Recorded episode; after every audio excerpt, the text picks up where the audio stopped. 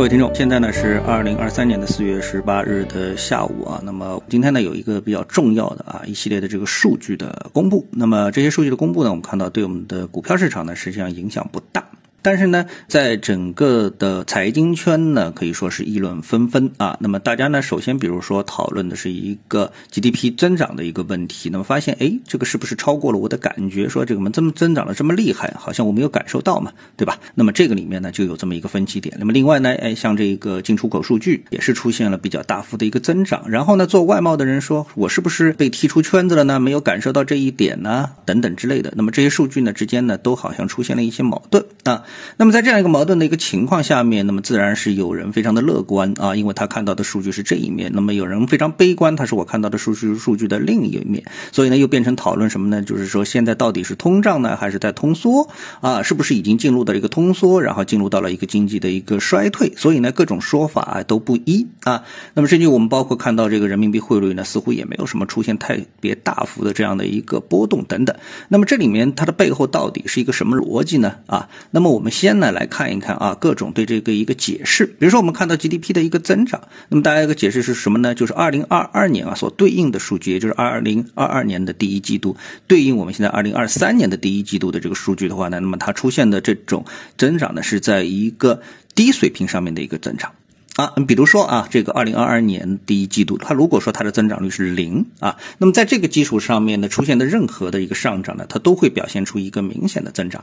那么这个增长呢，它不是绝对意义上的增长，而是相对意义上的一个增长啊。那么这是一个最最简单的、合理的一个有逻辑的一个解释，而且相信大家都更容易接受这个。解释，因为二零二二年的第一季度，包括这个第二季度发生了一些什么事情，其实大家都是非常清楚的啊，这是第一个。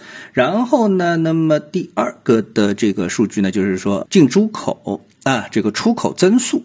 出口增速，那我看到呢，这个出口增速啊，大家看到啊是什么呢？是出现了一个百分之十四点八的这么一个数据啊。那么很多人可能就会理解这是一个强劲的复苏。那么对宏观来说的话呢，那就当然是应该叫好了，对吧？也有非常理性的博主呢，就拿着这个数据之后啊，他就来去进行一个细分。结果看了明细之后呢，就发现呢，从出口国来看的话呢，主要的这个增量呢，一个是俄罗斯，一个是新加坡。俄罗斯呢增了百分之四十七点一，新加坡增了百分之七十八点二。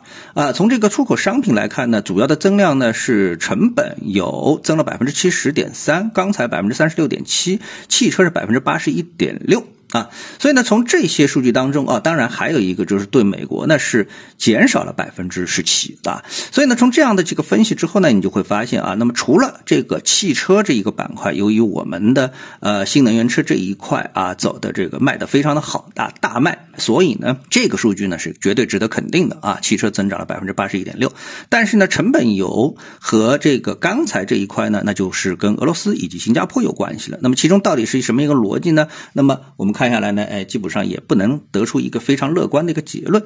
但这些问题是不是很重要呢？啊，这些问题到底是不是很重要的啊？从逻辑上来说，这些问题当然是很重要。但是呢，跟我们的股票市场的这个目前的一个形势是不是很重要呢？我认为呢，这倒是有所啊这个不同，就是侧重点啊有所不同。为什么呢？就比如说我们来看美国股市啊，这时候我们要比较美国股市了啊。那美国股市呢，它一直呢有这么两个声音，就是利空的声音。一个是什么呢？一个就是美国的加息啊，美联储的不断的一个加息，这个呢，哎，使得大家非常的恐慌，所以。所以呢，呃，美股呢，那么从这个差不多四千八百点的一个位置啊，一直是向下不断的这个下跌啊，跌到最低是跌到三千六百点以下，对吧？这个跌幅不算少了吧，对吧？但是呢，从绝对指数来说的话呢，跌的似乎又不是很多，因为现在又已经是回到了四千二百点的位置啊。我们说的是标普，所以呢，你看上去呢，这个加息啊，对它的指数的伤害呢，呃，也比较的一般。啊，比较的一般。然后呢，我们再看，哎，整个的一个美国的这个股市或者是财经圈呢，都哎预计呢，美国股市呢，或者说美国的经济呢，将出现严重的衰退，或者说是呃。比较严重的衰退，因为加息加到这么一个程度嘛，对经济的抑制作用不产生也是不太可能的，对吧？好，那么这种情况最后在美股市场上发生了没有呢？也没有明显的发生，就是目前的行情都是加息引起的，并没有因为衰退引发市场不断下移的这么的一个行情，反而呢，因为呢这个加息面临尾声之后呢，那美股呢显示出一个强劲的这么一个姿态。啊。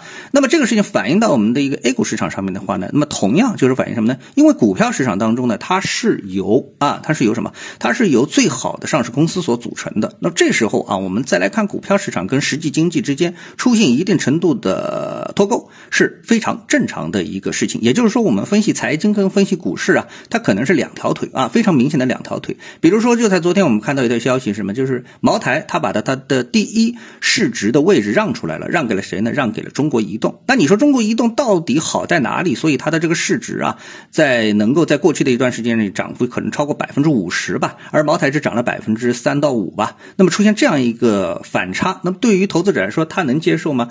他可能人是不容易接受这么的一个观点。所以呢，那么我们呢，在分析股市和分析财经的时候呢，就会出现这么一个错位。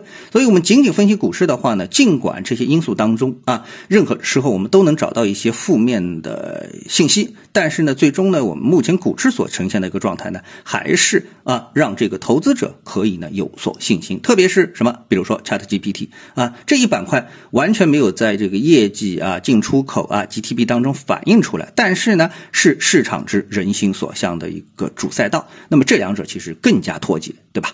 好，那么今天呢，我们就跟大家呢交流一下这样的一些观点。谢谢各位收听，我们下次节目时间再见。